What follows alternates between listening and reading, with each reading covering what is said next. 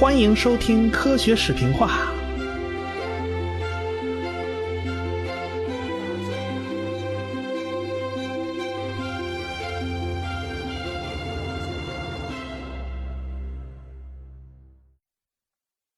这回我们好好讲一讲菲茨罗伊船长。这位船长可不简单，他家是贵族出身的，十二岁就被送到了海军学校去学习正规的海事课程。他上过的课很杂呀，既有牛顿力学啊、几何学啊这种抽象性的，也有航海啊、造船呐这种具体性质的。反正抽象的理科他学过，那具体的工科他也学过。因此，他还是有非常高的科学素养的，要不他怎么对博物学那么感兴趣呢？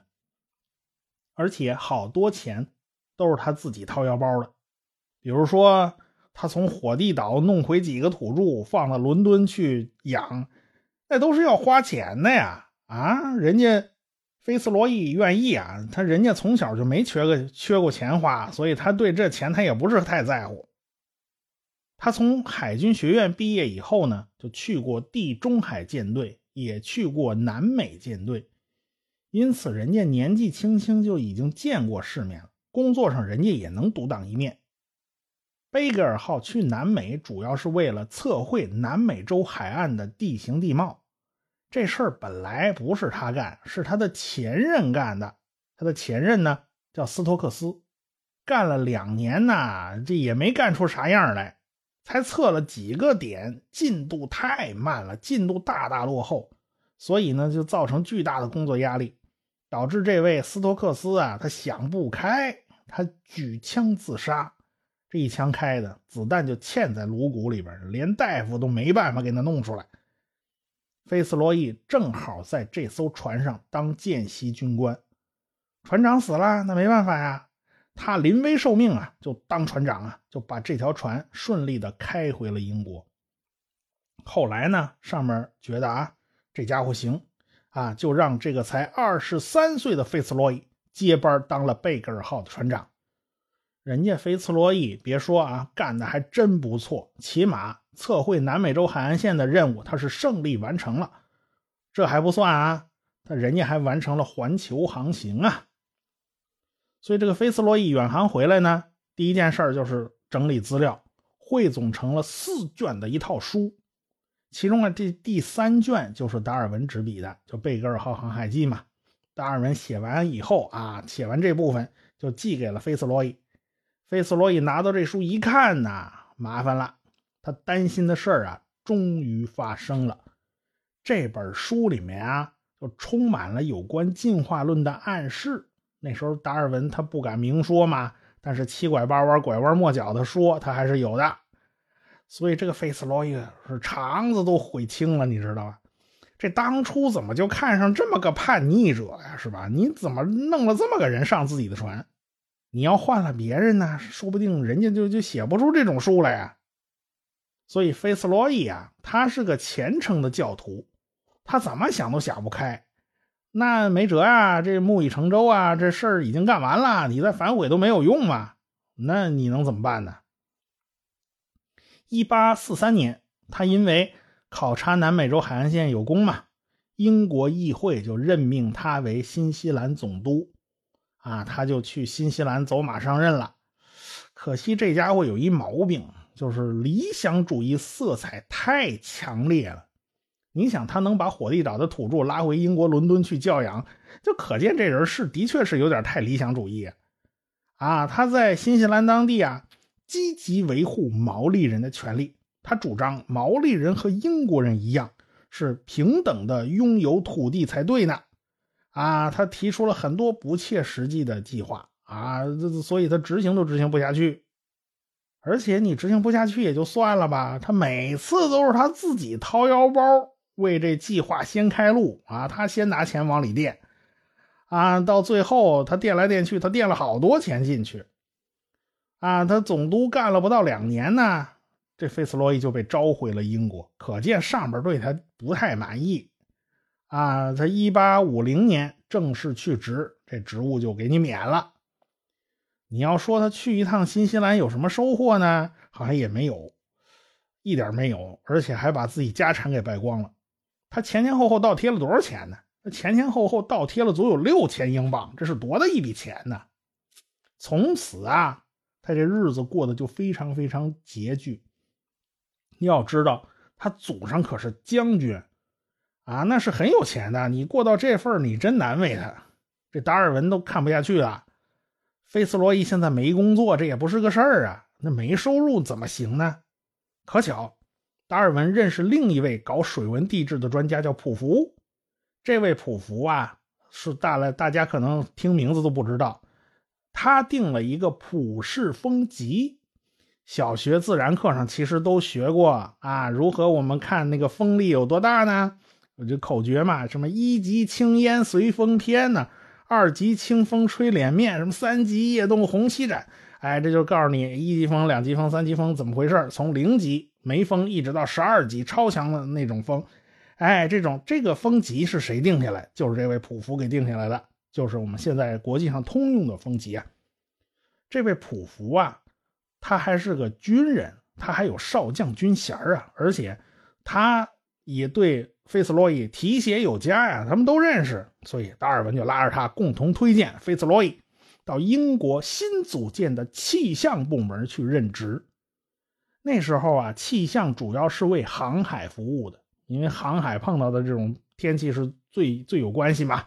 啊，你碰上风暴嘛，你船会翻嘛；你碰上没风嘛，那那帆船它不走嘛，对不对？这玩意儿这跟气象的关系大了，所以。把这事儿交给一位经验丰富的航海家，那再正常不过了，一点都不意外。所以，菲茨罗伊就成了英国气象部门的主管。要知道，在1850年那会儿啊，普通人都不知道什么叫气象。那时候，人们预测天气呢，只能靠占星术啊。这明天到底啥天啊？麻烦您给算一卦啊！您算卦能决定这玩意儿吗？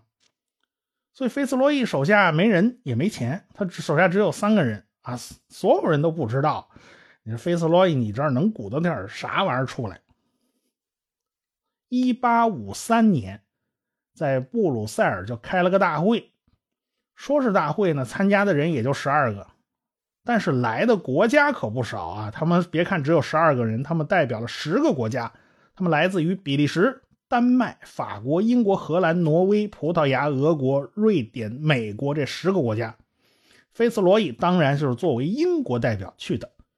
那次会议上，大家就商量好了啊，大家都要在各国的船只、船舶上装气象观测的仪器，把这个数据记录下来，是很有用的资料。这对研究海洋的气候是非常有用的。巧了。就在这一年啊，你别看前面这帮子代表在那握手言欢呢。一八五三年，俄罗斯和土耳其之间打起来了。哎，这克里米亚战争开打了。开始就是这两家呀，后来英国、法国都卷进去了。所以后来一八五四年的十一月十四号，当时英法联军就包围了克里米亚的重镇塞瓦斯托波尔，陆战队呀。就准备在黑海巴拉克拉瓦地区啊登陆，结果黑海上风暴来临，突然狂风大作，巨浪滔天，法国的军舰就被风暴给吹沉了，就沉在了黑海的北部。所以法国军舰这一沉呐，英法联军是不战自溃，几乎全军覆没。当然了，这是局部的嘛，最后还是还是俄国人惨败嘛。哎，但是这次是英国人输的。自打那以后啊，欧洲各国都开始重视起对这种气象的研究。看来呀，这个气象是有战略意义啊，不像过去想的那么简单呐，那是有着重大的战略价值的。他们才知道啊，我们中国人早就知道了啊。我们对此早有感受啊！你看那《三国演义》里边写的那借借东风啊，那场东风那才叫战略意义啊！所以你就知道啊，气象它的确是非常非常重要的。所以在这之后啊，英国的费茨罗伊当然表现就非常非常积极，他紧锣密鼓的张罗着给军舰上装气压计呀、温度表啊、风速仪啊、干湿度仪啊，他要把这些数据全部汇总起来，画在一张地图上。而且他自己啊，还发明新式的气压计啊。为什么要发明新式气压计呢？这东西必须价钱便宜、量又足啊，这才能大规模的发放。而且呢，还得能测温度啊，你只测个气压还不灵。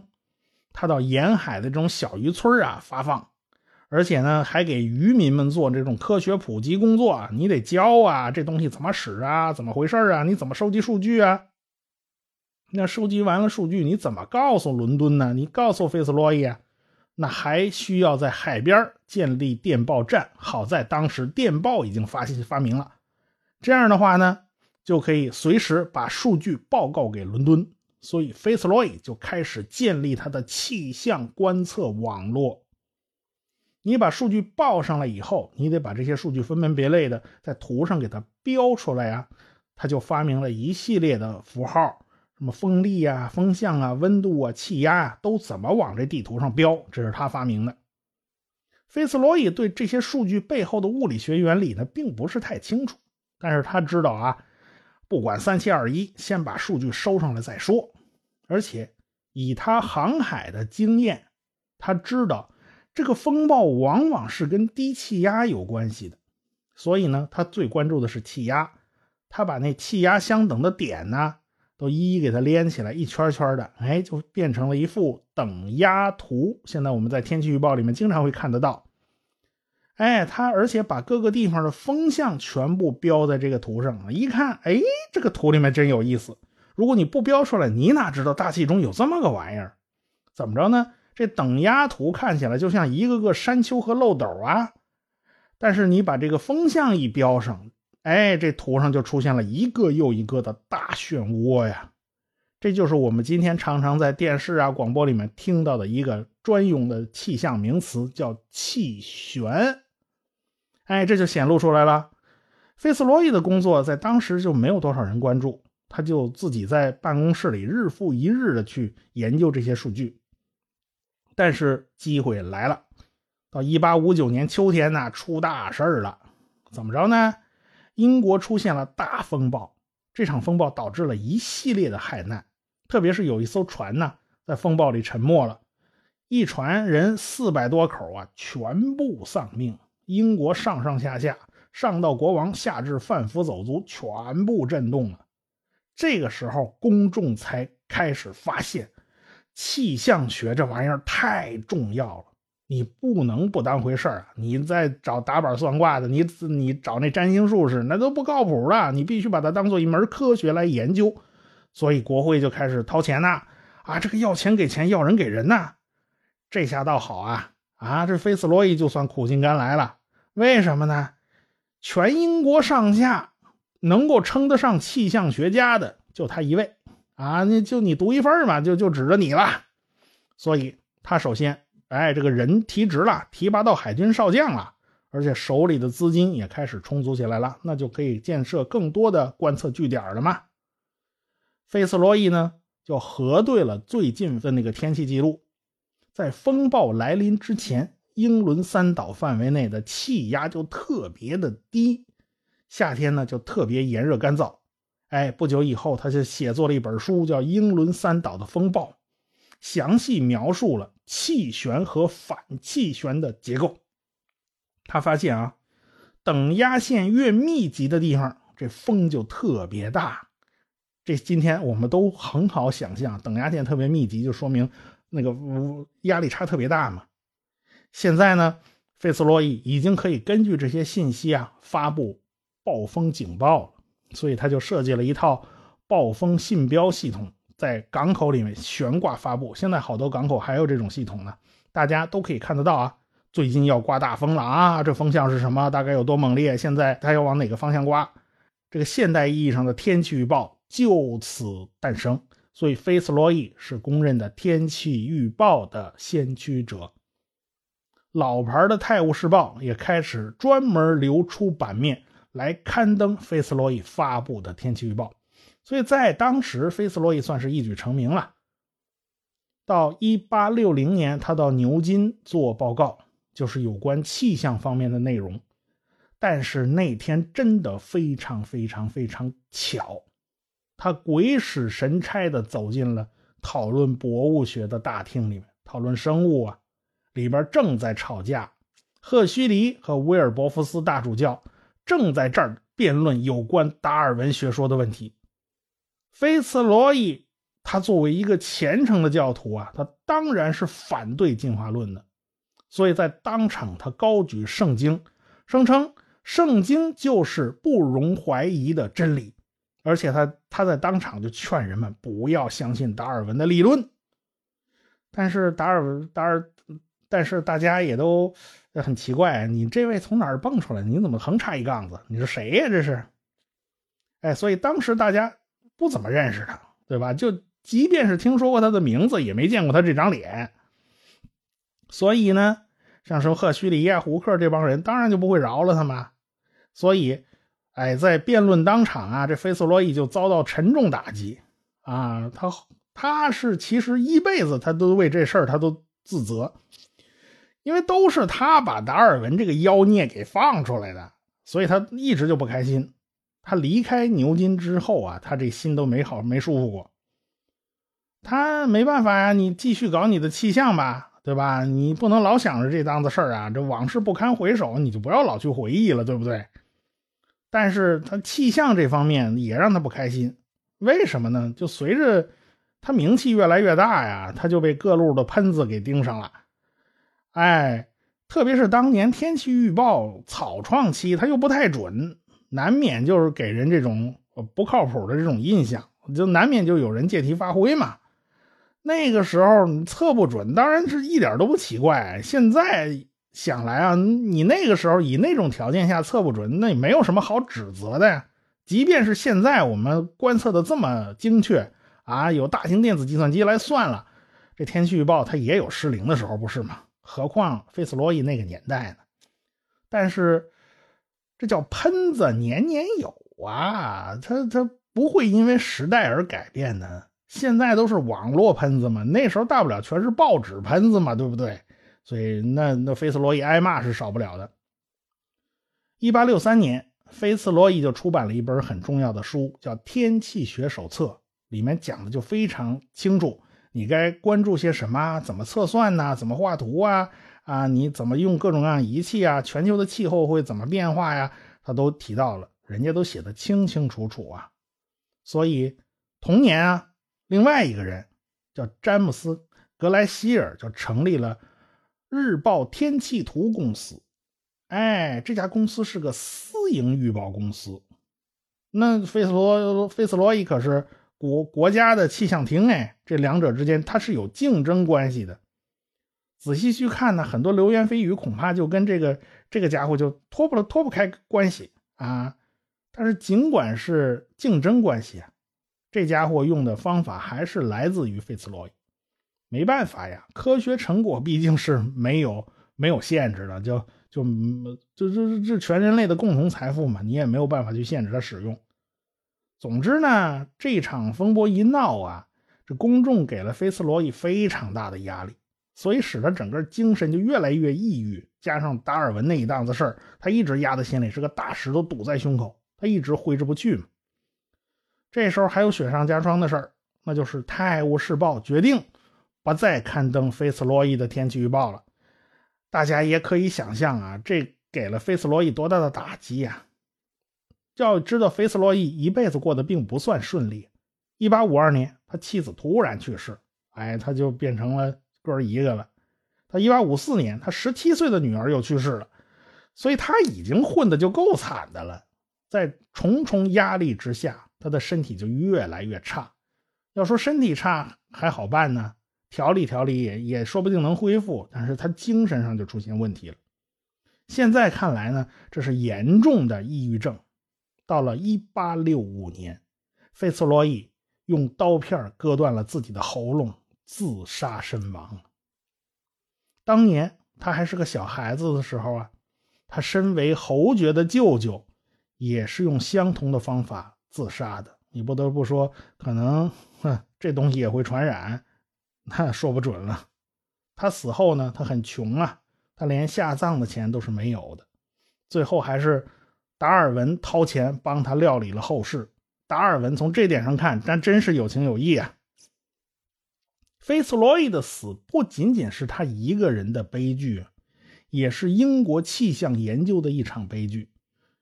气象厅过往的工作业绩全部都被否认，全部都被彻查，几乎就是全盘否定了菲茨罗伊在风暴预警和天气预报方面的所有成就。啊，他所有成就都不算数了。此后呢，英国气象部门一直处于无机构状态。什么意思？就是说，好像有块牌子，但是下面一个人都没有啊，是什么都没有。每天的气象预报服务、风暴预警服务全部都被叫停了。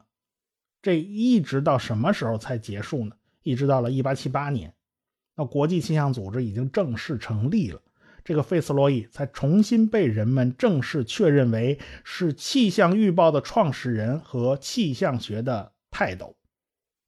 我们过去往往就不知道这个费斯罗伊后来所做的这些贡献。我们只记得，就是他那艘船带着达尔文溜达了世界，转了一圈啊，世界那么大，我想去看看啊，这然后就没他事了。实际上不不是这样的，我们通常都不怎么提到这个人，即便有人可能知道，一八六零年那场大辩论的时候，赫胥黎跟威尔伯福斯在辩论的时候，他去进去插了一杠子，但是他进去插一杠子，也是作为一个无足轻重的配角他也不是主角现在以我们的角度来看呢，他肯定是站在了达尔文的对立面，他不是个正正面角色，他是个反面角色。但是，当我们看到他在气象领域的先驱者身份的时候，我们不得不肃然起敬。我在看相关材料的时候才发现，原来科学发展的过程并不是像我们想的那么简单。一个人在其中扮演什么样的角色呢？是那种简单的脸谱化的角色吗？恐怕不是这样。人是有很多个侧面，所以啊，贝格尔号是一条神奇的船呐，它承载了两位伟大的先驱者呀。这话题说的有点沉重啊，嗯，那是我们还是来搞点轻松的。前几年呢。流行了一阵子天气瓶，也叫风暴瓶啊，网上好多店铺啊都有的卖。这个天气瓶很有趣儿，一个密封的瓶子里面混合放着一种混合溶液，一般是樟脑、乙醇、硝酸钾、氯化铵和水的混合物。随着温度变化呢，内部就会出现各种各样的晶体，结晶的那个形态啊，千变万化，非常漂亮，具有很高的观赏价值啊。要知道啊，这个天气瓶的主要成分就是由菲茨罗伊船长确定下来的。他在贝格尔号上呢，就带了一只天气瓶，他也希望能够根据这个结晶来判断天气。为此啊，他做了非常详细的记录。但是我们现在知道啊，这个结晶状况最多是跟温度有关系的，而且呢，这个它这个结晶状况颇有点那种混沌效应，真是。有点随机性，琢磨不定，因此根本就没有办法拿这东西来做天气预报，倒是一个漂亮的观赏物吧。我们看到这个东西的时候呢，也也就算想起菲斯罗伊这个人，也算是对菲斯罗伊这个人的一个纪念吧。菲斯罗伊在英国折腾天气预报的时候呢，其实欧洲大陆也在折腾气象观测。还记得我们前头提到克里米亚战争攻打塞瓦斯托波尔吗？这场风暴让英法两国损失惨重，所以法国人也也开始盯着研究这天气。他们就发现这场风暴早在两天前就袭击了西班牙和法国，然后人家啊扫过这么一大片地区，慢慢慢慢腾腾两天才移到了黑海。所以法国人就很很很懊恼啊！要是在大西洋沿岸设立气象站，打电报把把这个消息告诉前线的话。他们何至于败得这么惨嘛？是不是？所以，哎，就知道这观测网络很重要。所以，欧洲人也开始关注天气，关注这些东西。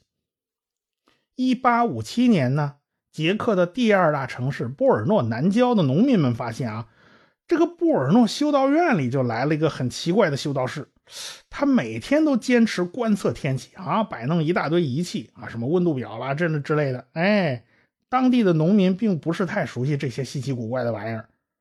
哎，他还是奥地利气象学会创始人之一。这个人好像学术渊源十分的庞杂。你别看他，他是个修道士啊，他参加了好多好多个学会，都是有关科学方面的，有气象学方面的。你们他不就是奥地利气象学会的创始人之一吗？哎，还有动植物方面的，哎，他还是维也纳动植物协会的会员。啊，这个没事找事的怪人呢，在修道院后边就开垦了一块田地，经常来种点什么。比如说他现在种的就是豌豆，啊，他不种了一块豌豆田。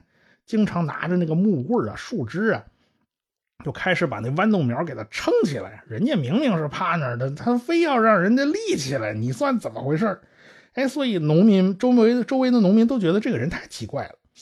而且呢，那那那四处蔓延嘛，这到处爬嘛，那你拿绳子把这个苗全捆起来啊？你捆起来算怎么回事嘛？哎，然后你这还不算呢。周围有个蝴蝶啦，有个蜜蜂啦，有个甲虫啊，他全给轰走，想尽办法把这些虫子全除了。他在干嘛啊？天知道他在干嘛。这人是谁呢？咱们下回再说。